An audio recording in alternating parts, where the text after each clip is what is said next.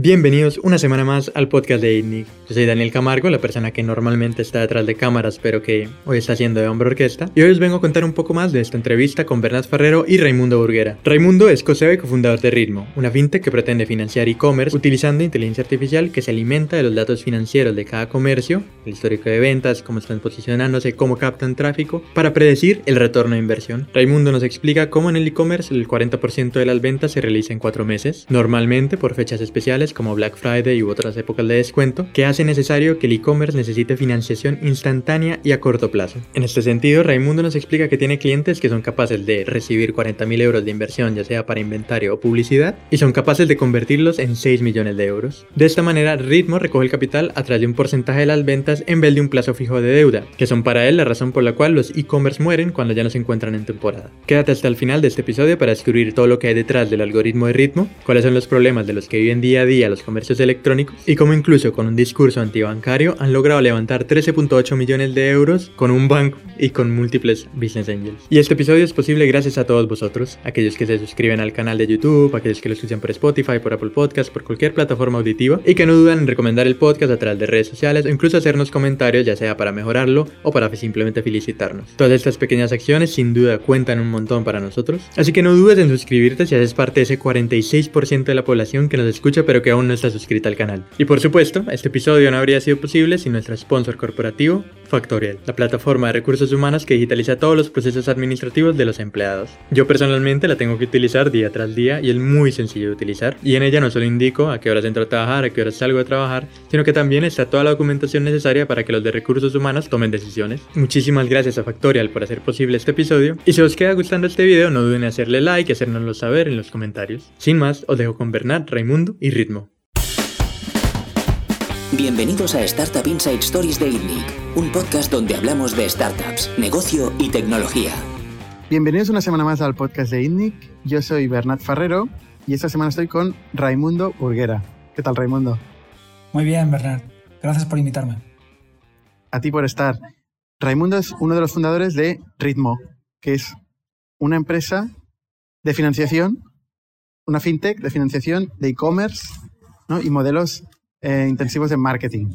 Explíquenos un poco más cómo es, cuál es vuestro pitch, cómo os definís.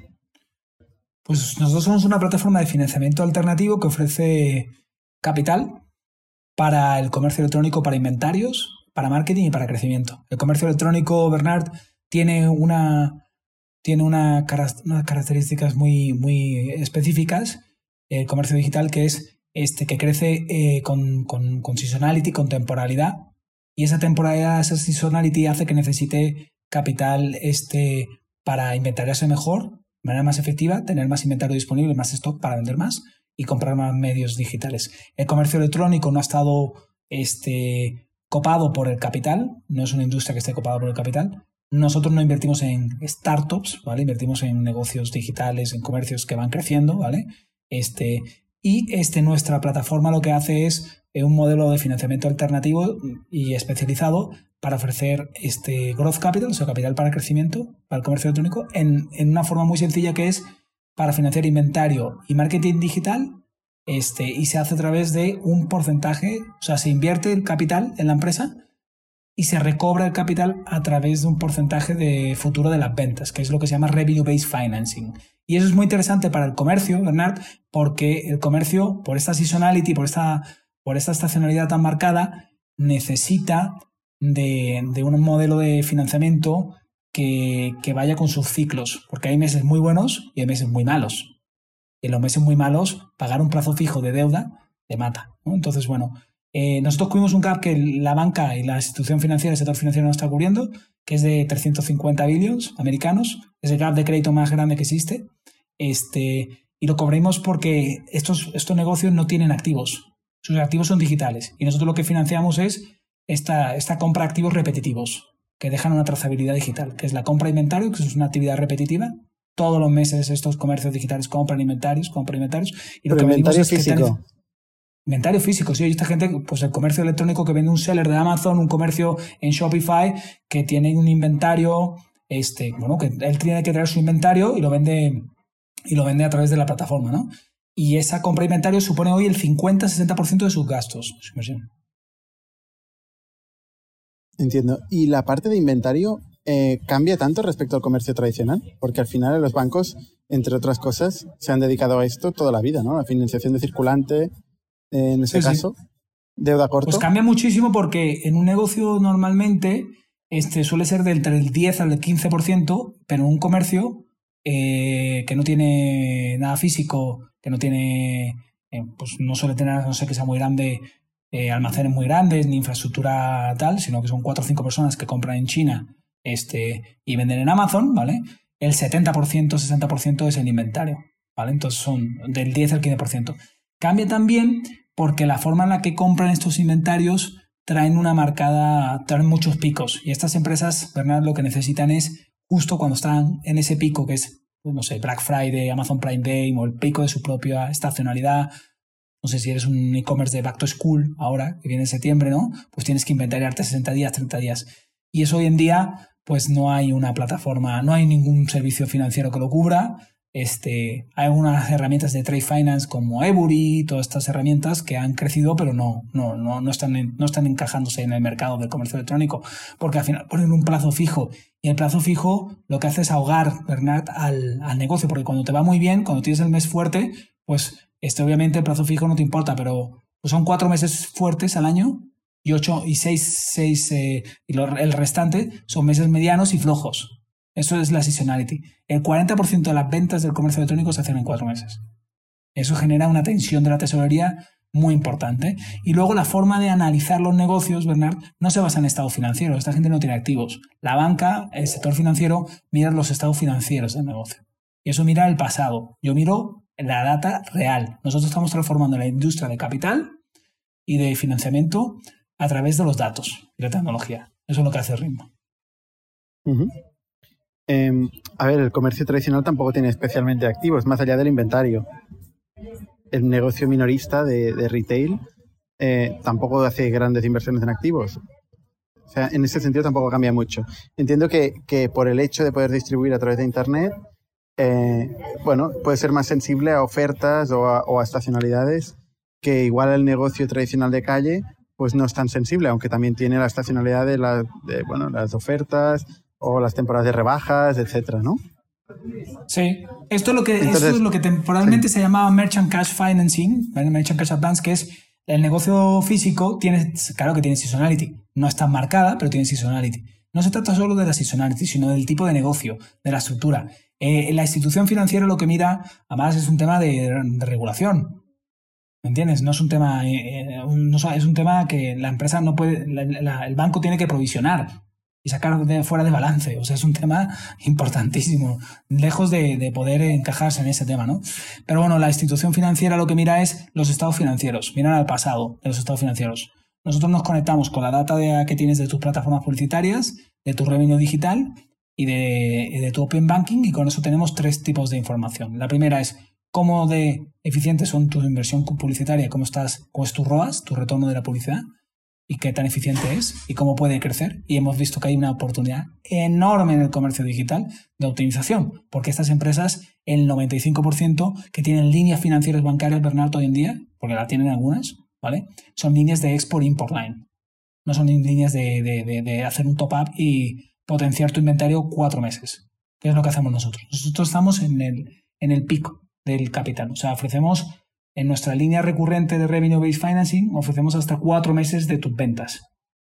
Es un híbrido entre el capital y la deuda lo que hacemos nosotros, por eso se llama capital no dilutivo. No es, no es un préstamo de cash flow, ¿vale? De vivo con esto, eso, eso, eso lo tienen, los bancos lo tienen, o sea, eso lo tienen, pero eso no le, no le satisface al negocio este, para, para seguir impulsando su crecimiento y sus ventas. Y esto no es para todo el comercio. El comercio que no crece ni a, ni a nosotros nos encaja ni nosotros encajamos con ellos. Nosotros, nosotros vamos a comercios que crecen entre un 1 y un 2% mensual. 2% mensual mínimo, así básicamente, ¿no? Este que, pues bueno, después de la pandemia, pues hay, hay miles, ¿no? Y cientos en España. Este solo en Amazon. Uno, entre el 1 y el 2% mensual. Sí. Mm. Y, ah, de ahí además tenemos clientes, tenemos clientes que crecen 15% mensual, ¿no? O sea, sí, 20 y 30. Pero digo, 1 o 2% mensual mínimo, normalmente el average está en un 28% de crecimiento anualmente. Son empresas de alto crecimiento. Y un e-commerce depende de su ciclo de conversión de caja, pero si consigue tener un working capital negativo, normalmente es capaz de financiar su propio crecimiento con el working capital. Claro, su propio cash flow, pero eso, eso, eso le lleva a ser muy poco eficiente en el crecimiento y depender solamente de su propio cash flow, que es lo que hace todo hoy en día el 90% de los e-commerce. Y por eso, nosotros nuestra propuesta de valor es, si sabes que, si nosotros sabemos porque estamos conectados con tu data de Amazon, con tu data de tu plataforma de Shopify, sabemos que puedes llegar al punto A y en vez de crecer un 20, puedes crecer un 45%, porque el ROAS no te lo puede permitir, porque la inversión de, de stock disponible, porque en el marketplace toda la tendencia de los datos practican que si tú tuvieras 300.000 euros de inventario para Black Friday, lo venderías, que es lo que nos dicen nuestros clientes, Bernard. El problema que resolvemos es, si yo tuviera los 600.000 euros de inventario, los vendería, pero tengo 150.000 porque es lo que me permite mi propio cash flow. Esta gente crece por su propio cash flow, por el ciclo negativo. No tienen, no tienen capital ni financiamiento especializado ni, ni nada alrededor suya, ¿no? Han salido todos estos agregadores que compran al 1 2%, ¿no? Los Trasio, el Fenecto Trasio, pero que muchos de estos negocios estos sellers de Amazon o estos negocios de comercio digital no se quieren vender, ¿sabes? Yo soy este, uno de estos negocios. Entiendo que vuestros clientes son, eh, son evita positivos o son evita negativos. Tenemos de todo, pero tenemos negocios desde en el mercado marketplace, y sobre todo en UK, que son evita positive, ¿vale? ¿Sabes? Este, este, y tenemos negocios que están evita negative, pero tienen affordability. El modelo affordability es como son los unit economics. Nuestro modelo es una transformación en la forma de analizar el crecimiento de un negocio y cómo invertir y, ofrecerle capital. Pues nosotros estamos conectados en tiempo real y podemos ver su CAC, su lifetime value en tiempo real, porque estamos conectados con el Open Banking, estamos conectados con la data de su revenue, estamos conectados con su ROAS. Entonces, lo que nos interesa si es un negocio de vida negative es si tiene affordability, es decir, si tiene potencial de crecimiento. No entramos en un negocio que queme eh, capital por quemarlo, ¿vale? No es nuestro modelo, para eso está el venture capital, ¿vale? Ni, ni, entramos en financiar operaciones de 7, 10 años, financiamos actividades repetitivas que dejan una trazabilidad digital, que además es lo más eficiente para un, para un emprendedor, que es que el inventario y el working capital, que es inventario y compra de marketing digital y todo lo que es crecimiento de, hoy voy a abrir un nuevo marketplace, estoy abriendo un nuevo mercado, estoy creciendo, ese capital lo puedas, lo puedas, lo puedas ofrecer a través de nuestra, nuestra, nuestra, nuestro capital, o sea, nuestra línea de financiamiento. Es más sencillo que, que cualquier otra forma y es lo más disponible, porque hoy en día no existe una forma para este negocio. Vale, yo, yo, conozco casos muy cercanos de mm, verdaderas historias de horror de, de compras de stock que no han salido. Eh, o sea, al final el inventario tiene, tiene riesgo, tiene riesgo de negocio, ¿no? O lo mismo con, con los costes de adquisición, ¿no? O sea, conozco muchos, muchos casos de e-commerce eh, cercanos que, pues, que compran mm, por encima, o sea, pagan por, por, un cliente por encima de su lifetime value. Claro. Eh, y en realidad... Nosotros no entramos ahí. Nosotros estamos entrando no en startups que, que, son esos, ¿no? Que vienen de un paycheck a un paycheck. Esos son las startups. Nosotros no vamos, o sea, no sé si se puede definir un startup, también tenemos clientes de startup, pero tienen que dejar y tienen que tener affordability, que es que los unit economics tengan sentido. Esos son unit economics que no tienen sentido. Y nos hemos dado cuenta que la gran mayoría del comercio electrónico below the radar, que es nuestro segmento, que es el que más creemos y el que estamos enfocados, no a la marca nativa súper famosa de, ¿entiendes? De Milán, ¿sabes? Este, que también le ofrecemos capital, ¿vale? Esas empresas hoy en día operan con ROAS 7 y 8. ¿Vale? Invierten 40.000 euros y venden 6 millones de euros. Tengo así, 30, 40 clientes. O sea, clientes grandes, sí. Sí, sí. Sí. Venden Google, venden, invierten en Google, invierten en Facebook, invierten poquito. Y sobre todo invierten en su inventario. Luego, el ciclo de inventario, lo que tienes que entender es cuál es la forma óptima. No es inventariarte, eh, o sea, tú no estás no le estás diciendo inventariate. Si nosotros predecimos el revenue, nuestro modelo es un modelo basado en datos, inteligencia artificial, que se conecta con la fuente de información en tiempo real del cliente y dice, a ver, ¿cuál es tu revenue pasado? ¿Cuál es tu histórico de ventas? ¿Cuáles son tus históricos de tus métricas? Y estamos conectados durante toda la vida del adelanto. ¿Vale? Entonces, ¿eso qué hace? Que tenemos en, tiempo, real cómo esa empresa está captando tráfico, qué tan óptima es la inversión de captación, cómo está haciendo ese tema, cómo está posicionando un marketplace, que es otro modelo, ¿vale? Que tenemos sellers, e-commerce people ¿vale? Cómo está en, en, su revenue, cómo ha sido el histórico de 24 o 36 meses nos conectamos con la pasarela de pago, con la plataforma de comercio electrónico, ¿vale? Y con eso podemos entender la seasonality, cómo ha ido creciendo en tiempo real. O sea, yo que vengo de industria lending y financiamiento, tú veías los estados financieros a 12 meses, pero a mí lo que me interesa es cómo terminó el mes de julio. Y si el mes de julio terminó un 4 o un 5% por encima del mes anterior, ¿vale? Y sigue consistentemente una tendencia en tiempo real, eso es lo que hacen los datos. Los datos están aquí para darnos transparencia y trazabilidad de la inversión, de la optimización de la, de la compra de activos, ¿vale? Y eso es lo que eficiente. Nosotros no, no está porque vamos al riesgo del emprendedor, ¿no? Y el modelo Revenue Based Finance se basa también en un modelo, nuestro modelo está enfocado en el corto plazo. Damos adelantos, adelantos en una temporalidad de corto plazo. Así, ¿por qué? Porque al final tú lo que necesitas es el financiamiento para el pico. Es decir, necesito eh, 400.000 euros. Vale, venga, pues ahí los tienes, ¿no? Este, y se repaga en un corto, un corto periodo de pago, ¿vale? Y así vas generando este, una línea recurrente, que es lo que nos hemos diferenciado de algún jugador americano que también está, este, y es lo que nos está ayudando a crecer rápido en ritmo, que hemos hecho la primera línea recurrente, porque nos hemos dado cuenta que el cliente no necesita solamente un deployment, un, adelanto, sino que por esta seasonality tiene tres adelantos. Nuestro timesheet hoy en día de inversión tiene tres adelantos programados para Black Friday, para la siguiente etapa de seasonality y todo el tema. entonces el, eh, el negocio, el, emprendedor del comercio digital se dedica a operar su negocio. Dice, bueno, yo tengo ya disponible este capital y este capital se basa en, esa, en la consecución de estas métricas, este cojor de datos, ¿no?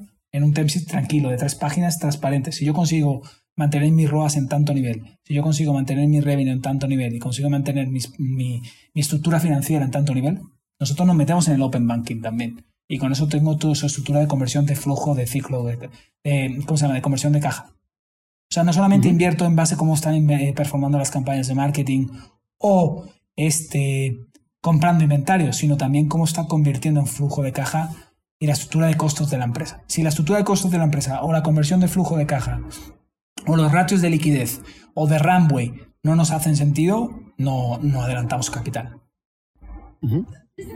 al final son, son métricas muchas de estas que son que lo mira la, la, banca tradicional ¿eh? también. Eh, o sea, la banca tradicional presta, presta dinero, sobre todo a negocios que lo pueden devolver. que lo pueden devolver. El problema es son las startups, ¿no? Son los negocios con, con, márgenes negativos. Yo no, yo no, he eh, escuchado un banco, pero no solo en España, en ningún lado del mundo, donde le vayas al branch manager o al gestor de la banca y le digas, oye, mi lifetime value, mi ROAS, mi CAC es este. El tipo no, no, no, no. O sea, te va a mirar tu revenue, tu estado financiero porque es un modelo. Es que no puede moverse en el modelo de riesgo. Es que es un tema eh, estructural pues de riesgo. Más les vale más les vale que se pongan las pilas, ¿no? Porque el crecimiento del e-commerce es imparable y cada vez es menos discutible, ¿no? Efectivamente, por eso existimos. Y los modelos omnicanal y tal. Efectivamente, por eso existimos nosotros. Por ejemplo, cuando empezamos nosotros nos dimos cuenta que muy gran parte de, nuestra competencia americana se dedicaba a la, marca nativa. Y nosotros dijimos, oye, pero si hay un montón de comercio fuera del radar, ¿sabes? Que, ¿entiendes? Que como mucho mete un buy now, pay later en su plataforma, ¿sabes? Este, este merchant lo que necesita es, capital para, para crecer. Y además le damos analíticos, ¿sabes? este, que es muy interesante. Entonces, yo, yo, me, yo me planteo, bueno, lo mismo que me planteo con, los chicos de Capchase cuando estuvieron aquí en el podcast, ¿no? Que yo les pregunté, oye, pero, coño, ¿este algoritmo que tenéis? Si realmente es lo que vosotros decís que es, esto de por sí es un negocio. O sea, este algoritmo es, no es más negocio el algoritmo que el, que el, que el margen del, del, de la deuda, ¿no? O sea, si realmente tenéis este algoritmo que puede predecir ahí eh, el, el futuro del e-commerce, el algoritmo se crece, el algoritmo, el algoritmo no se tiene, eso es mentira. El algoritmo se, se, desarrolla, los datos tienes que entrenarlos. Yo vengo de 10 años haciendo temas de intensivos en data y transformando la industria de, de, crédito y de tecnología financiera hacia el tema. Y es mentira que tú tengas un algoritmo performando bien. Los algoritmos se hacen en los datos. La inteligencia artificial no se crea, se alimenta con los datos y se entrena con modelos de entrenamiento de datos. Entonces es mentira que nosotros ni hoy ni, ninguna otra persona tenga algoritmos que sean capaces de, predecir tenga una bola de cristal. Eso no existe, ¿vale? En la industria. Nosotros lo que intentamos es este, hacer que el, llegar a un modelo de predicción mucho más asertivo y, eficiente que haga fit con la estructura de, estos negocios, cómo, cómo operan. Y ese, y ese es el gap que cubrimos nosotros, ¿vale? Igual que Capchase lo hace para SaaS, ¿me entiendes? Con el negocio recurrente. Y claro, pues eso no lo ha visto. Y entonces, yo creo que la innovación que estamos haciendo en la financiamiento, el financiamiento digital, ya seamos nosotros en la parte de comercio y ellos en la parte de SaaS, es un, es un tema mm, que, es, que se ha dado porque en la industria de negocios digitales el capital ha sido el reinante, cuando en ninguna industria de negocio, Bernat, ¿vale? El capital no representa ni el 4% que la deuda. La deuda es más grande en todos los mercados, en infraestructura, en retail, en operaciones, todo. Los fondos BlackRock hace más de deuda que en capital. Sin embargo, en la industria capital, pues todo se desvió derivado del capital, que es lo más ineficiente, lo más costoso, es lo más desastroso que puedes hacer para, para, tu negocio, pero no tienes otra opción. Y es además una inversión de súper largo plazo. ¿vale? Lo que pasa es que están no en las alternativas. ¿Quién no prefiere deuda? Claro, cualquier emprendedor prefiere deuda. efectivamente, lo que no se habían creado son canales. Entonces tú cuando hay un exceso de liquidez en el mercado, porque se está imprimiendo dinero a lo bestia, ¿vale? ¿Sabes? Este, y no saben cómo colocarlo, ahora vienen todas las ayudas de fondo ICOs, ¿vale? ¿Vale? Entonces hay una serie de gente que dice, oye, pues yo lo tengo, lo, distribuyo, ¿vale? Muy bien, ¿vale? Se decide, no sé cuánto, muchísimo dinero lo que he leído, ¿no? Dices, oye, pues muy bien. Ahora, ¿cómo que generas un canal que, que sea eficiente para la distribución y un canal que le permita a un, a un inversor institucional un plan de pensiones, un, un asset manager, un fondo de titulización, de deuda, ¿vale? Desplegar ese tema y empezar a entender que este, que este negocio del comercio electrónico que representa una, un valor hoy en día de, casi 800 billions ¿vale? americanos y que va creciendo doble dígito y que en regiones como Latinoamérica están creciendo 80-90% año con año, ¿sabes? En México, ¿sabes? El comercio electrónico, este, eso es imparable. Y no solamente se ha dado por el tema de la aceleración del COVID, o sea, esto es imparable. Y ese tipo de negocios necesitan un capital que no es un préstamo, ¿verdad, Bernard? Lo que tú decías muy bien, que lo has dicho al principio. Es un, es un híbrido porque el comercio que yo voy, que es un comercio de alto crecimiento, lo que necesita es, es este híbrido porque está creciendo, lo que quiere es crecer más rápido. Lo que nosotros queremos es que adelante, que vaya más rápido en ese crecimiento. Teniendo en cuenta sus, que los unit economics tienen que tener sentido. Pero lo que hemos visto es una ineficiencia enorme, porque claro, ellos operan con su propio cash flow. Ese es el problema. El tipo podría, la, emprendedora o el emprendedor podría crecer más rápido, pero no puede crecer más rápido porque tiene su, su límite, su limitante, ese es su propio cash flow. Eso es lo que, esa es la, problemática. Y la velocidad y la rapidez de tenerlo disponible en los picos necesarios. Esa es nuestra propuesta de valor. Que además le hemos creado una suite de analíticos que ayuda al emprendedor de este comercio electrónico que no es tan profesional como una super startup famosa, ¿vale? De tener un Hero Flow, de tener gente de marketing digital, que como sabes es muy difícil ficharla. Pues nosotros lo que hemos hecho es puesto todo nuestro credit underwriting analítico, se lo hemos dado a nuestros clientes, se llama Ritmo Insights y la verdad es que los usuarios les están encantando por ahora y estamos viendo también conectarlos a, otras plataformas, ¿no? Eh, está claro que es un mercado eh, muy hot, eh, sobre todo desde el punto de vista de financiación, porque desde que nosotros vimos CapChase, que no lo vimos, en, creo que estaban en la ronda SIT cuando los vimos, ah, seis meses después había levantado más de 250 millones de euros entre deuda y, y, equity, ¿no? Y, bueno, y tú claramente tienes muy buen pitch explicando este proyecto y esta oportunidad eh, y has conseguido convencer a Bank de Sabadell, que eso es lo que me parece muy fuerte, ¿no? Porque, porque, o sea, tu pitch antibanca de alguna manera, ¿no? Porque dices, no, la banca no va a llegar, no lo va a ver. Por cierto, el mundo está yendo aquí, pero la banca no lo ve. Em, y tú eres capaz de convencer a la banca que invierta en tu negocio. ¿Cómo haces esto? Hombre, porque yo creo que la banca tiene que convivir con estos modelos de financiamiento alternativo y tiene que participar de una u otra, ¿no? Y esto no solamente está pasando con mi caso, está pasando en, en, Asia, en China, donde Ant Financial es un banco y participa en miles de negocios fintech todos los días, ¿sabes? Este, está pasando en Estados Unidos, donde algunas fintechs están empezando a hacer alianzas con bancos y algunas fintechs se están convirtiendo en bancos, en mercados regulados. Nosotros operamos en mercados regulados y tenemos una limitante de mercados regulados. Entonces yo creo que la barrera entre banca y fintech se va a ir disipando cada vez más. Este, y va a haber varias colaboraciones. Porque Banco Sabadell cuando invierte eh, en ritmo, ¿qué, es lo que, es lo que tiene en mente? O sea, lo que quiere es eh, aprender de vosotros. Em, quiere, porque entiendo que ha invertido en equity, ¿no? Invirtió en deuda y en equity. Y en lo bueno es que invirtió en deuda también, sí. Lo bueno, que invirtió en deuda y tiene un balance importante porque el banco es un, es una institución financiera con un balance importante. Para nosotros, cuando hicimos la ronda, seleccionamos a los inversionistas porque queríamos inversionistas financieros. Nuestro competidor también es, está en UK, está participado por un banco. ¿Vale? ¿De acuerdo? O sea, es este, que al final es un fondo que ha cambiado nombre, pero es un banco.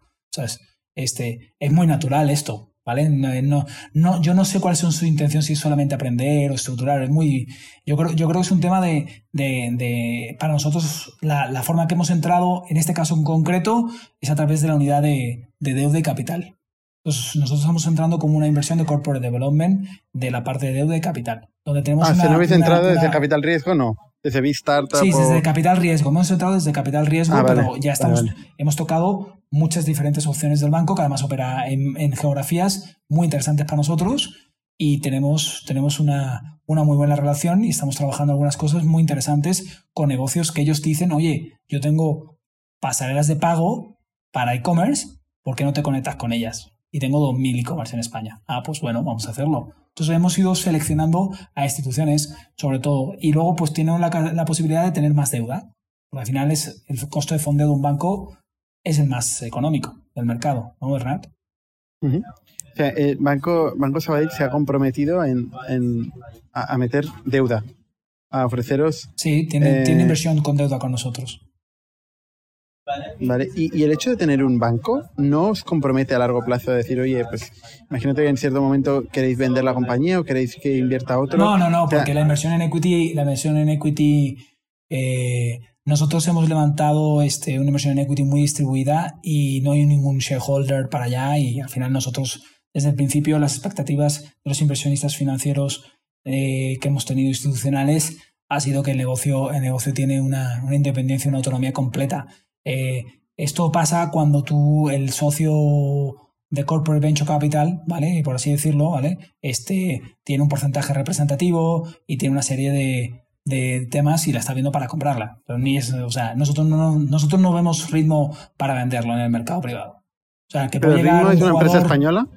Ritmo es una no, empresa tiene, española. tiene base española, pero está operando en UK, está operando en Europa y está operando en Latinoamérica ahora mismo. Vale, Es una un empresa socio- con, con talento español, pero con vocación global.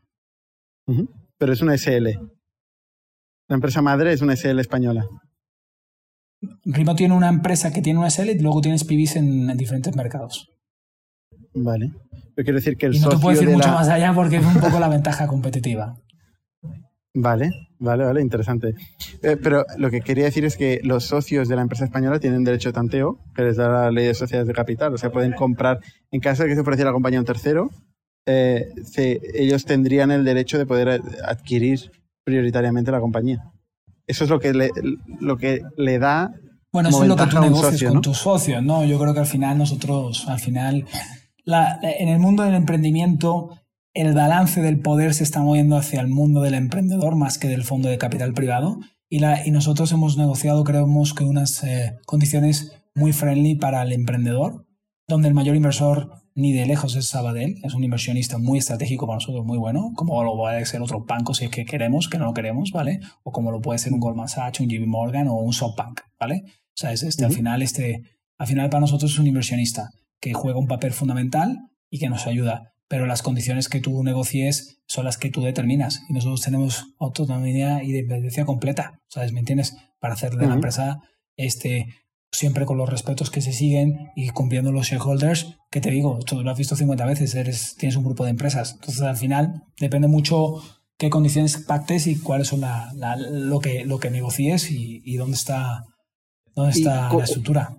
¿Cu- ¿Cuánto habéis levantado hasta ahora? Hemos Eh, levantado hasta el 13,8 millones de euros. 13,8 en nuestra millones de euros. SID. Nuestra Y ronda esto SID. es un- Esto, esto es nuestra SID. Esto es vuestra ronda SIT. No Sí. está mal, ¿no? Como ronda SIT. ¿Cómo están evolucionando las rondas? Sí, sí, sí. 13,8 millones de euros en ronda SIT. Caray. O sea, aquí no hay métricas, digamos, ¿no? En una ronda SIT no hay métricas. Hay Bueno, un nosotros sí PowerPoint, tenemos un plan, métricas, una ya. voluntad. No, es que yo creo que aquí podemos hablar de largo y tendido de diferente nomenclatura. Nosotros, eh, los emprendedores que fundamos Ritmo, pues habíamos tenido una trayectoria y pusimos el capital inicial. ¿Vale? Vale. Este, y llevamos la empresa unas métricas muy buenas. Y la verdad es que tuvimos inversionistas interesados eh, por todos lados, pero al final decidimos con quién queríamos, porque para nosotros la- nuestros socios en la parte capital, igual que para cualquier emprendedor, los tienes que seleccionar porque son tus acompañantes, ¿vale? Y cada uno de ellos pues tienen una selección, igual que Inverready pues no es un fondo solamente de Venture Capital, tiene Venture Dev, tiene un Asset Manager, eh, ha hecho el primer SPAC español, ¿me entiendes? Este, este, tiene una, una, una sofisticación financiera diferente y tiene es socio vuestro también. Que nos puede en temas de deuda y pues tenemos una relación excelente a diferentes niveles y por eso lo invitamos y porque han generado un valor muy bueno en diferentes temas. JM porque es un fondo muy pro emprendedor y que nos ayudaba a entender el tema y a, hacer la, la, estructura y desde el principio tuvimos una empatía fabulosa con el equipo de GMA este, y creíamos que son los acompañantes perfectos y fueron los que lideraron la ronda, ¿vale? ¿Sabes? ¿Me entiendes? Este, eh, FinRebel, que es un fondo de Nueva York, de un evergreen fan de un, este, un emprendedor serial que le vendió su negocio a JP Morgan, este, este, este, que hace muy pocas inversiones, pero todas las que hace les funciona, ¿vale? hizo Doxen, ¿vale? Ha hecho eh, Tiffin Group, eh, que es un Wealth Management Group, vendió otra vez a JP Morgan y ha hecho Global X, que se llama Bruno de la Mano. Este, hemos traído también inversionistas como BIN en Portugal para mercar el mercado sureuropeo. Este, hemos traído a Wairaz eh, para parte Scala por, por Latinoamérica, por la parte de una serie de sectores de Open eh, por Telefónica que tiene un, un, nexo específico. Y hemos traído una serie de emprendedores seriales como Stefan Crockett, que es el emprendedor que fundó Dafiti, que es Zapos en Latinoamérica, y lo vendió por 300 millones de dólares hace 8 años este, a los sudafricanos. Él es inversionista y, además está en el consejo para ayudarnos en Latinoamérica, nos está ayudando enormemente, está poniendo tiempo y capital. Eh, y ayudamos, metimos al general manager de, de, de BNP Paribas, que es un banco de asset manager con los que tenemos buena relación. Eh, metimos este, este, a una serie de inversionistas también del mundo del comercio electrónico a nivel este, este marketplace, ¿no? Este, Latinoamérica y en Europa. Ha sido una serie de, gente que hemos ido invitando, ¿vale? Eh, que nos dan la posibilidad de crecer el negocio en otros mercados porque tienen network. Y al final ha sido eh, porque la, la, los unit economics del negocio, o sea, estamos volando ahora mismo, creciendo. Oye, cuéntanos, cuéntanos, Raimundo, o sea, me tengo mucha curiosidad. ¿Cómo, ha sido la evolución del negocio en sí? Hemos pues entendido la estructura de capital. Sí. El setup, el setup del negocio se hizo eh, en noviembre, finales, y el 31 de diciembre hicimos el primer adelanto a las 9 de la noche. Eso creo que denota a las 9 de la noche. Sí, me, querían matar en casa, ¿vale? Pero tenía que ser en 2020 sí o sí, y, eso denota un poco. Em, ¿Quién era el primer, el primer cliente? ¿Quién, ¿Quién, fue el primer cliente? El primer cliente se llama Tapwater, es, una, es un Amazon seller de filtros de agua que tiene un Shopify. Y, no, era tu primo, no era tu primo ni tu hermano. Nada, no conocemos de nada. Random. Random, random, random. Este, el día 2, el segundo cliente. ¿Sabes? ¿Me entiendes? Y ha, ido creciendo paralelamente. Hoy somos 25 personas. Vamos a doblar headcount en los próximos, pues yo creo, 30, 45 días. Tenemos más de 18 posiciones abiertas en Europa y en otros mercados otras 15 posiciones. Este, tenemos el equipo técnico de producto de datos en, Barcelona, donde mi socio Iñaki Mediavilla, que ha liderado parte del growth de Typeform y de, y de Softonic, tiene un acceso a un network de talento. Nuestro director de datos, eh, David Martín Borregón, eh, lideraba la parte de data también en Typeform, en Buddy y, este, y en Yahoo. Eh, y hemos encontrado un talento, verdad, increíble. Y empiezo por el equipo porque para mí los negocios tienen tres pilares, ¿no? Este, y, el más importante es la forma de rodearte con la mejor gente, ¿vale? Para poder hacer que esto funcione bien. Y creo que ¿Quiénes son los fundadores? Los fundadores de, Somos cuatro fundadores. Este, Pablo, este, que viene de ser un emprendedor serial en el mundo de, de AdTech y, este, y servicios financieros, hizo y ahorro, que es el Money Supermarket, un comparador, y se lo vendió a Elegam, a un private equity. Este, este, también tiene una empresa que se llama Jot Internet Media, que es uno de los principales algoritmos de compra de medios digitales del mundo. Este, y está metido en todo el mundo de, este, del mundo de la AdTech y la publicidad. Y muy relacionado en España. Es un emprendedor pues, este, con trayectoria ¿no? y experiencia en matching operaciones y él, y él aporta eso. Tenemos a Iñaki, que es en la parte de producto y datos, que ha trabajado 14 años en la intersección de datos y producto y tecnología en Barcelona, en alguna de las principales scale-ups del país, pero nunca había sido fundador. Y eso era bueno, eh, y era amigo de la universidad y sociólogo, un tipo muy inteligente y la verdad que nos ha ayudado a crecer el equipo. Y aparte con esa etapa que te da en la vida, Bernard, que dices, oye, es el momento, pues tengo el señor y tengo la experiencia, me salto, es ser el C-level de tal, el C-level, el empleado número 3, el empleado número 4, hacer mi startup. Y creo que encajamos muy bien, nos conocemos hace 20 años, este, y es un crack. Este, Iván, que es la parte de Capital Markets, que viene de 15 años trabajando en JP Morgan a nivel internacional. Y esa es la parte de funding. Y esa es una parte que nos ha diferenciado porque no solamente nos fondeamos de Venture Red, nos fondeamos de diferentes formas, ¿no? Y eso nos hace tener capital disponible en todo momento y tenemos una estrategia de fondeo muy institucionalizada. Además de eso, Praghi Sharma entró como el first employee, tiene equity, es nuestro CFO y fue una de las personas que sacó el CFA nivel 3 más joven de la India y es ingeniero por la Universidad de Bangalore, este, donde quedó el número 30 de 800.000 personas, ¿vale? En la historia de la universidad es un genio, ¿vale? El tipo. Y está aquí en nuestro Head of Reason. Es el CFO de Reason Crate, ¿vale? Y él es Praghi Sharma. Antes de eso estuvo en Trade Finance en, en, en Merck, la naviera. Esa. Este. Y. Eh, eh, haciendo un spin-out que era una startup de trade financing, ¿vale? ¿De acuerdo? Sabes que genera un corporativo y fue, fue él y otra persona lo montaron este, y bueno, pues otro ingeniero con mucho conocimiento del mercado financiero, trabajando en crédito, riesgo, datos, estructura. Pero bueno, por un ingeniero a nivel a controlar tu, tu cartera, tu crédito, tu operación, tu riesgo es muy bueno. Y del nivel de Pragit, este, muy bueno, ¿vale? Y, es un equipo con seis nacionales. ¿quién, tiene la idea? ¿Quién, ¿Quién, junta al equipo? La idea la tuve yo. La idea la tuve yo, este, porque yo venía del mundo de, de, de, de SME Lending, SME Finance, pero ya que las SMEs que más estaban creciendo eran las nuevas, las, los nuevos negocios, en, inclusive en el comercio electrónico. Y entonces, este, pues desafortunadamente, como bien sabe Bernard, muchas de las SMEs mueren. Hay una tasa de mortalidad en todo el mundo enorme, ¿no? Sin embargo, eh, había un dato que a mí me estaba quedando siempre en la cabeza, que era pues cómo estaban creciendo y cómo se estaban transformando algunas o creciendo cada vez nuevas. Y muy apasionado, trabajando... El problema es saber cuáles, ¿no? El, problema es saber cuáles, pero saber una macro tendencia que sabes, sabes que estas están creciendo y son, no tienen la tasa de mortalidad que es un 6% de la tasa de mortalidad de una pyme.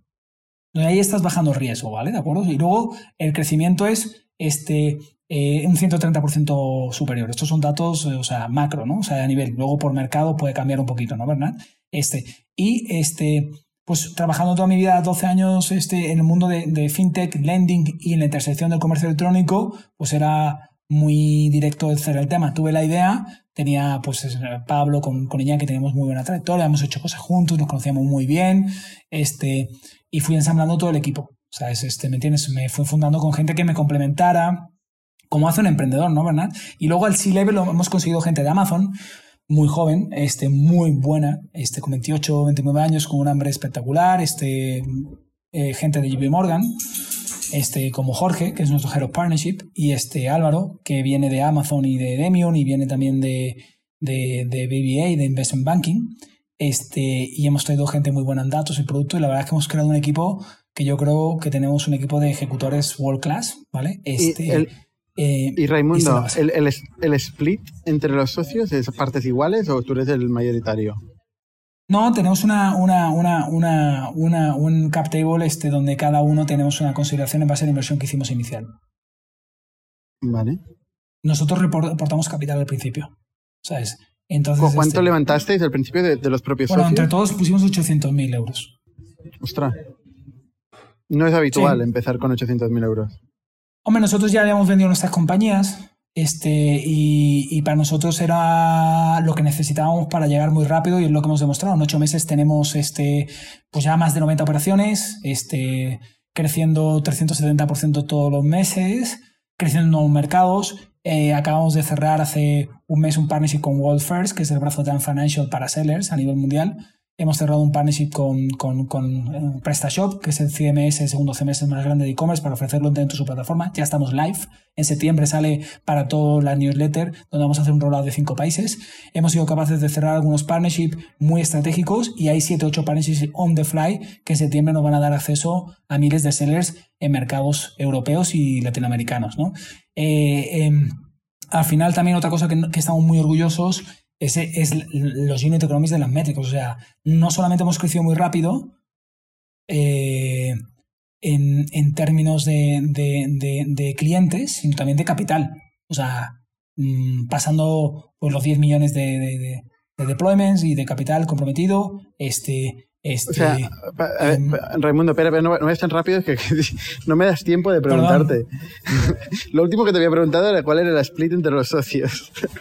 Eh, o sea, tú, tú sí, digo, que en base, en dentro base- de en los base- cuatro, en base a la aportación. dentro de los cuatro tú eres, eras el principal. Eh, No, tenemos una estructura balanceada entre la, en base a la aportación. Vale, vale. Entonces, de- desde este día 2 de, de enero, eh, que tuvisteis la segunda operación, ¿no? Eh, o día 4, me has dicho, hasta las 90 operaciones en total, ¿cómo, cómo fue esta evolución? Ha ¿Cómo ha ido creciendo? O sea, ha ido creciendo muy rápido y en los últimos dos meses ya. O sea, tú ya sabes cuál es el hot stick, ¿no? ¿Sabes? ¿Por qué? Porque al principio éramos 3, 4 personas, 7, 8 personas, 12 personas. Ahora tenemos una- un equipo de outbound que es una, es una estructura, una máquina bien engrasada. ¿Vale? Y tenemos partnership que ya están engrasados y están ejecutando. Entonces, Se ha engrasado muy rápido, ¿eh? Se ha engrasado muy rápido. Esta... Sí, porque no era la primera vez que creamos un modelo B2B. y en todos los socios tenemos muy buena experiencia B2B. Eh, no, estamos, no es que nos hayamos movido de consumer a B2B. Sabemos engrasarlo rápido, sabemos que necesitábamos, tenemos experiencia creando los equipos. Eso es lo que pasa cuando eres un second time entrepreneur, que has hecho muchas cagadas en el pasado y que al final sabes eh, empezar a hacerlo más rápido.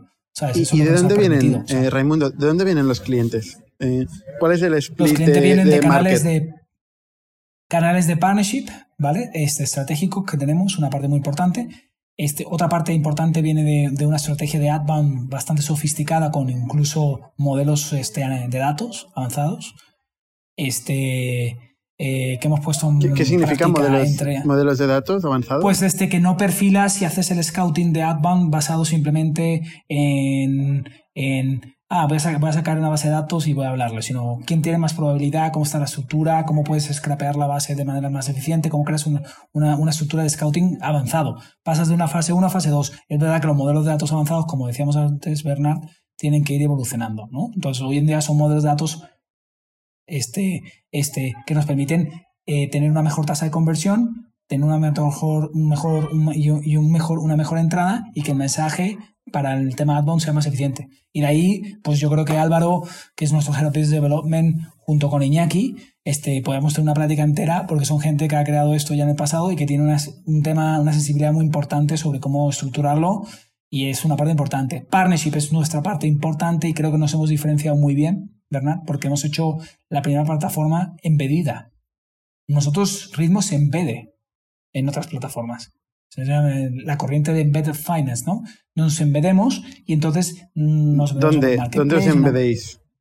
En plataformas de comercio electrónico, en herramientas de, de Buy Now Pay en Shopify. ¿En Shopify? en Shopify, este, en marketplaces, en, en herramientas de software as a service que le ofrecen servicios a nuestros clientes.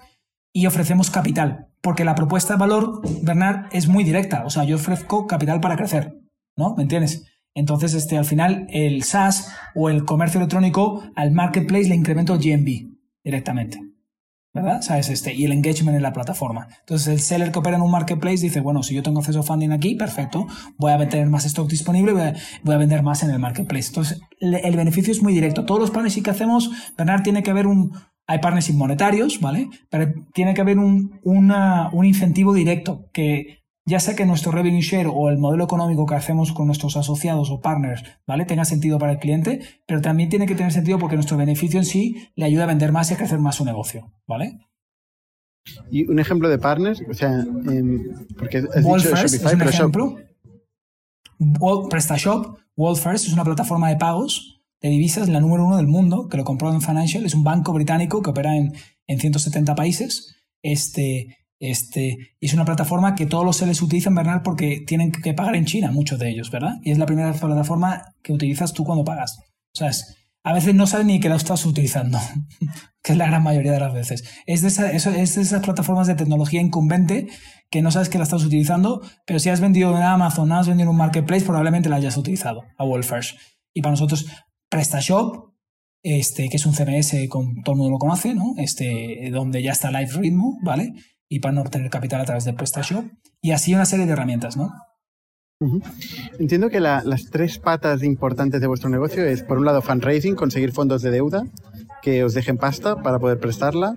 Eh, la parte tecnológica y de scoring, o sea, tanto de experiencia de usuario como, como la parte de modelo de riesgos y valorar el riesgo. Y la parte de captación y marketing, ¿no? Esas son, digamos, las igual cuatro patas de, de vuestro negocio. Sí, cuatro, porque la parte de marketing y captación nosotros la hacemos sobre todo a través de, esta estrategia. Tú lo has dicho muy bien. Nosotros vamos a valer mucho más como compañía tecnológica que como compañía de lending. Ritmo empieza con su balance porque yo no le puedo vender la, la tecnología y el modelo, a no ser que pruebe que tengo 200, 400 millones o lo que sea, ¿vale? Este, para que todo el mundo diga, is proven. Seamos honestos, ¿verdad? ¿verdad? O sea, es un modelo muy chingón, funciona muy bien, sí.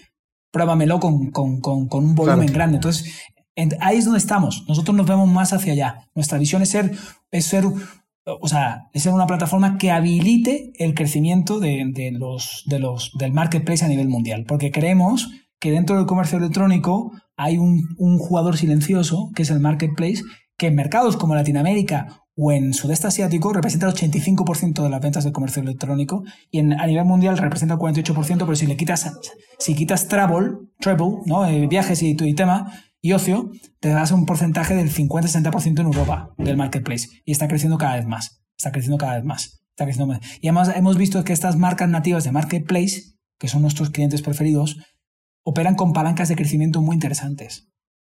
Bernard, porque este, no tienen limitantes de compra de tráfico. ¿Vale? Y ahí es donde somos su socio y le damos capital recurrentemente. Entonces, nosotros tenemos cuatro pilares, como tú bien decías. Uno es la adquisición a través de partnership y ser una plataforma que habilite que nosotros le prestemos o que un tercero le preste en el futuro, eventualmente. Porque no, no, no, no, no. Nuestra visión no es ser una plataforma de lending, sino ser un habilitador para que el marketplace crezca.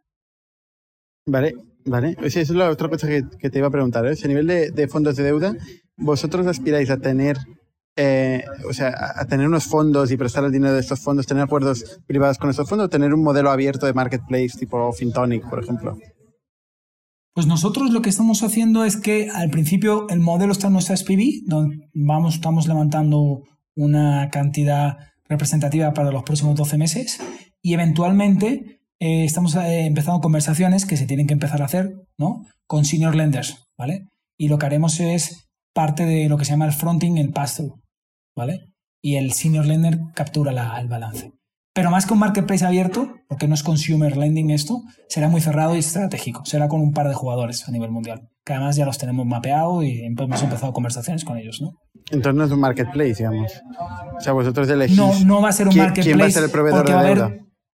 Claro, tiene que ser jugadores que tengan el apetito, la estructura y que tengan la estructura. Entonces al final tú te das cuenta, Bernard, que hay gente que tiene mucho balance y gente que es muy buena originando con los datos, con la tecnología, con el proceso. Y tú en cada parte del negocio, nosotros vemos que nuestro mercado es tan grande que, va, que luego va a hacer un unfolding, por así decirlo, ¿vale? En tres o cuatro años, donde van a haber jugadores muy buenos en originación, jugadores muy buenos en el credit underwriting que tú decías, jugadores muy buenos, ¿me tienes En la captación de deuda, jugadores muy buenos en darle herramientas adicionales.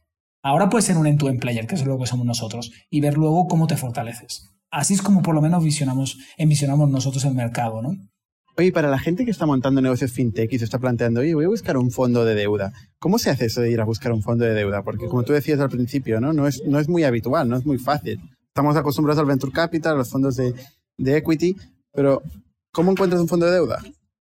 Es más complicado, por, pero cada vez más. Lo bueno, la buena noticia es que cada vez hay más gente que financia portafolio. Porque las fintechs que quieren un fondo de deuda es para financiar portafolio, ¿no? O sea, es, o sea, el loan book, ¿vale?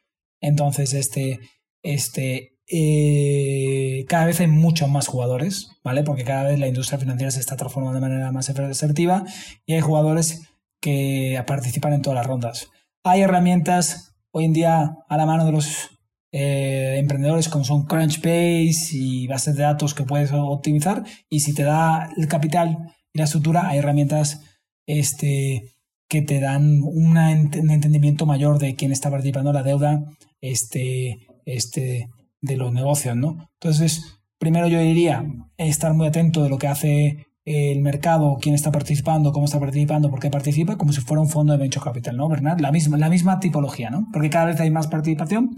Este, y ver qué tipo de fondo de deuda es. Porque hay fondos de deuda que son fondos de deuda mezzanine, hay fondos de deuda que financian portafolio, fondos de deuda que lo que hacen que son venture debt, que financian a SaaS y empresas y esas no normalmente. Entonces depende de qué fintech quieras y para qué quieres la deuda, depende del fondo de deuda que necesites, ¿no, Bernard?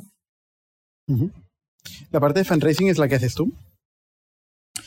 no, tengo a Iván, este que es el Head of Capital Markets, ¿vale? Yo hago la parte más de equity y nosotros nos hemos dividido, tenemos un equipo de Capital Markets donde tenemos un Investment Analyst, ¿vale? Este, tenemos a, Iván, que es Iván Peña, y tenemos también a, a Pragit, que le soporta. Y yo hablo de vez en cuando con algún fondo de deuda, este, pues ya hemos tenido experiencia levantando 200, 300 millones en deuda, pero la verdad es que tengo un equipo espectacular de capital markets. Son mucho mejor que lo que puedo hacer yo. Y mi, mi, mi factor en la empresa es mucho más decisivo en crear nuevos mercados, en, en, en la inversión de equity, ¿vale? Y en, y en el, el, tema de lo que puedo hacer como CEO de la empresa, co-CEO de la empresa, perdón, que es la parte de eh, eh captar talento, retenerlo, abrir mercado este, y hacer, este, ayudar al equipo partnership y que, y que la empresa funcione de manera correcta, ¿no? Y Raimundo, de cara a crecer vuestro negocio, ¿qué te preocupa más? ¿Captar clientes o captar deuda? ¿Cuál dirías que es el, es que el bottleneck? Ninguno de los dos me preocupan hoy en día. Me preocupa pues si tuvieras que ordenar entre los, entre los, dos. Si tuvieras que ordenar no, entre los porque, dos. Bueno, pues te diría que captar clientes no me preocupa porque estamos básicamente, o sea, ahora mismo te puedo decir que en el mes de julio hemos hecho más clientes que en todos los demás meses que llevamos. Es que, a ver, lo bueno que tiene igual. la deuda es que siempre hay gente que necesita pasta, ¿no? O sea, eh, es fácil encontrar clientes. El problema igual, o por ejemplo, Capchase, que le hice la misma pregunta, me dijo, me dijeron, eh, nuestro factor limitante es fondos de deuda. Si tuviéramos más eh, pasta para prestar, sí, sí, nosotros, nuestro más. factor limitante ahora mismo, hoy, porque es que, es que lo has hecho muy buena pregunta, depende de la etapa del negocio. Hoy son los fondos de deuda.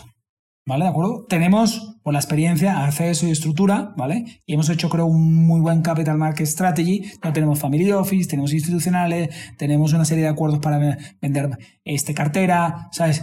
Que nos permiten ir creciendo mientras vas institucionalizando y titulizando, que es hacia lo que quieres llegar, que es securitizar la cartera y mandarla a la bolsa.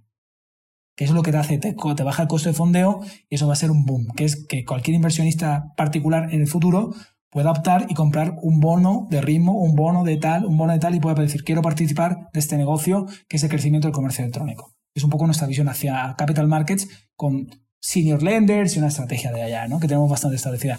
Hoy nos preocupa mucho más, eh, entre los dos factores, me preocupa más este, la parte de la parte de clientes, es que es brutal el crecimiento, porque creo que hemos tenido los canales apropiados y además el hecho de crecer con partners baja el costo de adquisición. Uh -huh. Y eso es lo que el inversionista le, le, encanta. Y el hecho que estemos, seamos una plataforma tecnológica, que no solamente somos una plataforma tecnológica para analizar a los clientes, sino que nosotros nos conectamos a través de una API a todos los clientes. A través de los partnerships. O sea, nuestro, nuestra forma de captar clientes es, nosotros estamos, tenemos una API, ¿vale? Y nos conectamos a, a las plataformas de comercio electrónico.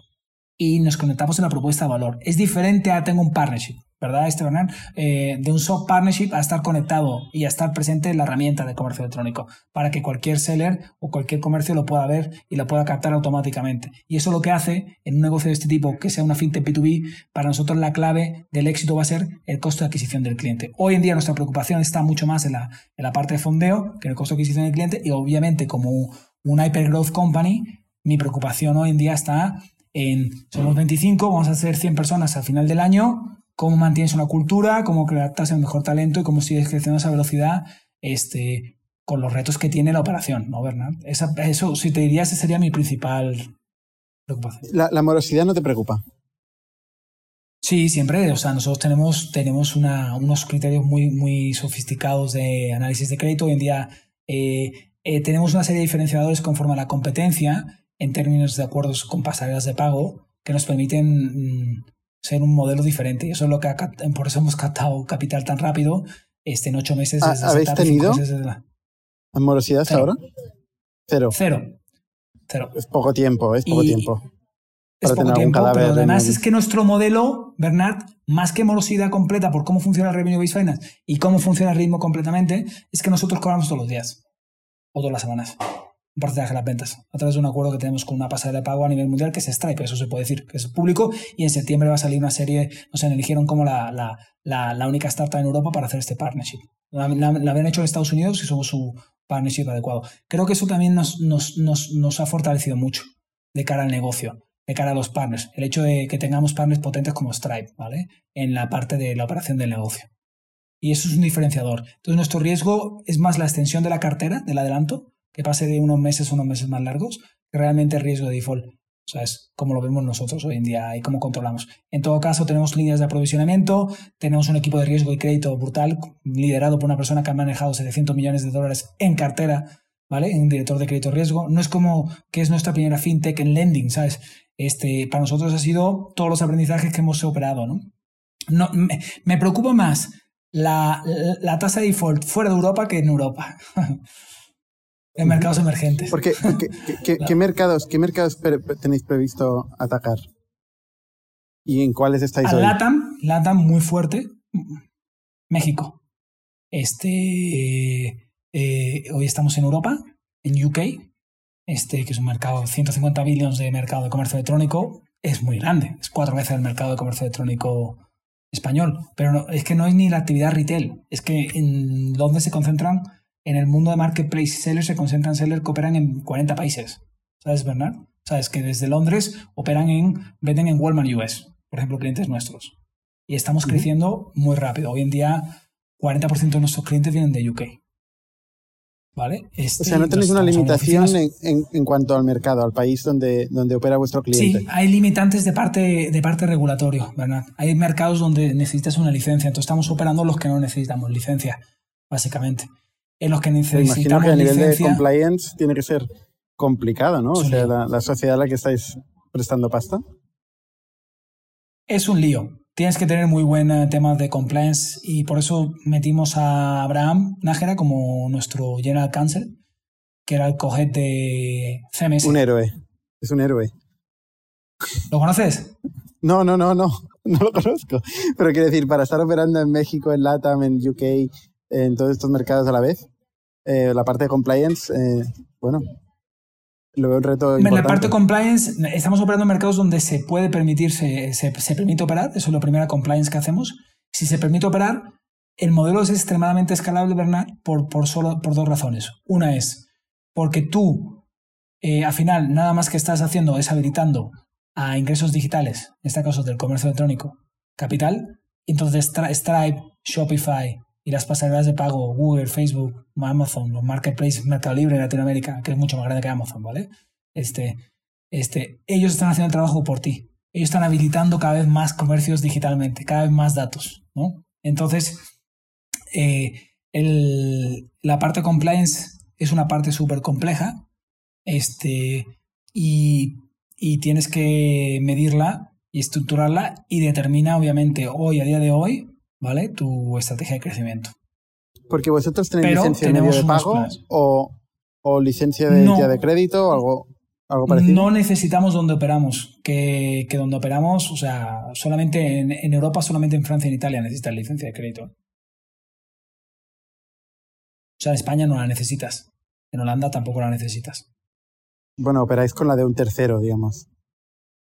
No, en España no necesitas licencia de crédito para negocio B2B. En UK tampoco, en Estados Unidos tampoco, no, en, menos en dos estados.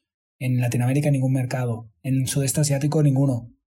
Los mercados ¿Puedes prestar dinero, puedes prestar dinero a negocios sin licencia de, de, de, crédito o licencia de medio de pago. Claro, a negocios y B2B sí. En algunos mercados, ¿eh? En otros mercados no. Hay mercados donde la regulación es mucho más fuerte en la parte del consumidor, como es el caso español y UK donde si tu financiamiento fuera un crédito al consumo, entonces tienes que ser entidad de pago o registra, o tienes que tener la licencia. Y es verdad que cada vez hay, plataformas de banking a service que te dan la licencia. O sea, al final la limitante está, si sabes, si sabes este, perdón, si sabes este darle la vuelta, se puede convertir en una ventaja competitiva, que es lo que intentamos nosotros. Tenemos algunas ideas ahí al respecto muy interesantes. Entiendo. Y, y para entenderlo, ¿a dónde va el negocio? O sea, ¿dónde estaréis dentro de, eh, a final de año y el año que viene? ¿Vais a levantar pues más pasta? Sí, estaremos, estamos, en, estamos buscando otra ronda importante de híbrida, de capital y deuda, este, para seguir acelerando el crecimiento, básicamente. Este, ¿Vais a abrir nuevos mercados, nuevas oficinas? Vamos a abrir un nuevo mercado, vamos a consolidar nuevos mercados, vamos, a, vamos, estamos muy contentos con el lanzamiento de Ritmo Insights, que es una suite de analíticos y de growth que, está, porque nosotros no nos vemos como una empresa de capital. Hoy en día la gente eh, que, que, obtiene capital por nosotros, nosotros le damos una suite de analíticos, ¿no, Bernard? Y esta suite de analíticos eh, ellos ven en tiempo real sus métricas de crecimiento, sus ROAS, cómo va su revenue projection, conforme al sector que opera, si es cosmético. es muy interesante ¿eh? lo que tenemos entre manos. Hoy estamos dándolo como un, una, una sin costo, ¿vale? Porque lo que queremos es pues, ofrecerlo esto al mercado para, para tener más, más clientes potenciales de la herramienta.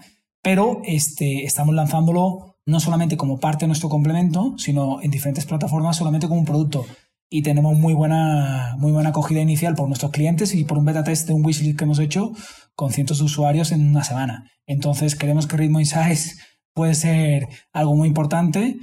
Es algo nuevo, ya veremos por dónde conduce, no tenemos todas las, como tú bien sabes, ¿no, Bernard? Como emprendedor, pero pinta muy bien y, le vamos a poner, eh, en su caso, recursos y capital para poder escalarlo, porque lo que queremos es que en cinco años es tener 150.000 usuarios en Ritmo Insights y 10.000 clientes de capital. Queremos ser reconocidos como la suite de capital y analíticos, pero que la gente diga, yo voy a ritmo porque quiero crecer mi negocio, mi comercio digital, básicamente.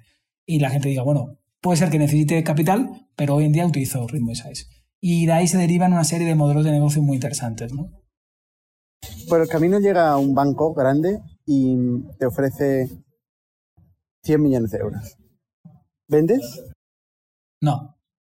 No vendes. 100 millones de euros no vendes.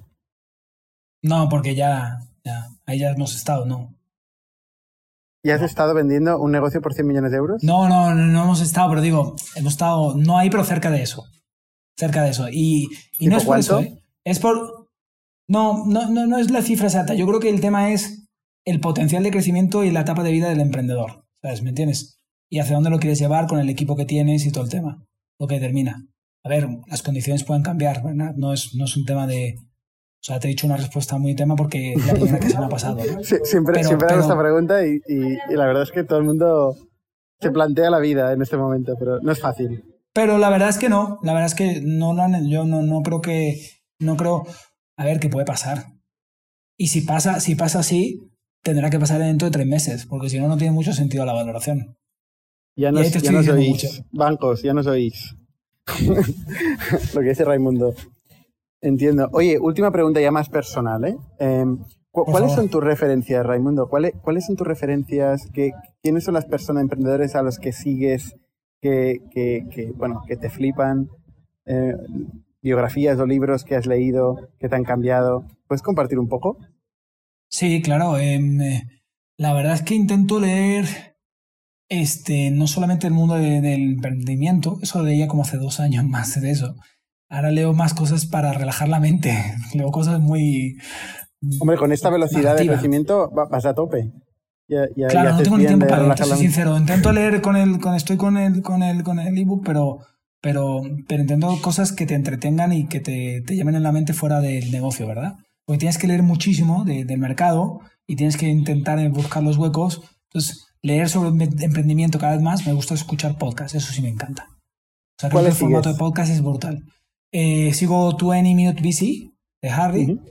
este, sigo algún podcast de algún fondo de Estados Unidos, como el de Andreessen. Este, Sigo algún podcast, pero vamos, ya ni, o sea, o sea se lo seguía. o sea, ahora, ahora, mi vida me consume en ritmo, la verdad, mi familia y en pasar buenos tiempos con mi familia y mi, y mi negocio y, mis amigos, tal. Y, y Tú vives en México, ¿no? no tengo... No, yo vivo, yo vivo en Madrid y estoy, entre, estoy ayudando a la operación en México, ahora estoy en México, de hecho, este, montando toda la estructura. Y, y como emprendedor, pues yo creo que al final tengo, mm, de alguna manera, pues a mi familia, a mi padre, este, tengo gente de mi entorno. No, no, no hay ningún patrón que, que siga, ¿sabes? Este, es como alguien, wow, hay gente que eh, hace cosas impresionantes, pero, pero más, que, más que algún gurú de emprendimiento, no tengo ninguno en la cabeza hoy en día, ¿no? ¿Sabes? ¿Me entiendes? Este, eh, me gusta. ¿Tu, padre es emprendedor? Inteligente. Sí. ¿Tu padre es emprendedor?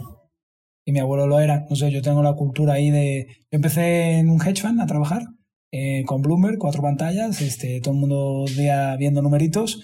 Dije, esto es muy aburrido. Aquí no estamos creando nada de valor. Yo creo que aquí estamos creando estamos resolviendo un problema y después de estar mucho tiempo y hacer cosas bien y otras cosas muy mal, aprendes, ¿no?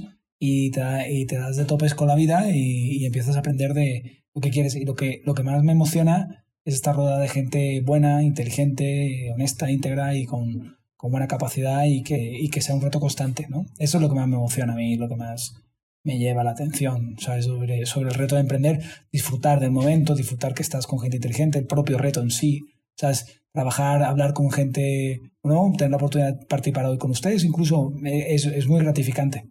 Es, es algo que te, que te permite, pues, este, exponerte, este, retarte y aprender y mejorar cada día. Yo creo que eso es lo que me motiva, creo. Oye, Raimundo, pues pues muchísimas gracias por compartir eh, tu experiencia y tu negocio con nosotros eh, y te deseamos muchísima suerte. Muchas gracias, muchas gracias a ustedes por la participación y, y, y encantados. Este, aquí estamos para lo que necesiten. Muchas gracias. Muy bien. Y con los demás, hasta la semana que viene.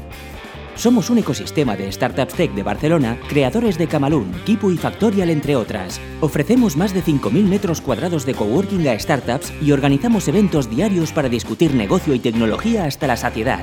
Desde ITNIC Fund invertimos en equipos con capacidad de construir grandes productos y negocios. ¡Te esperamos!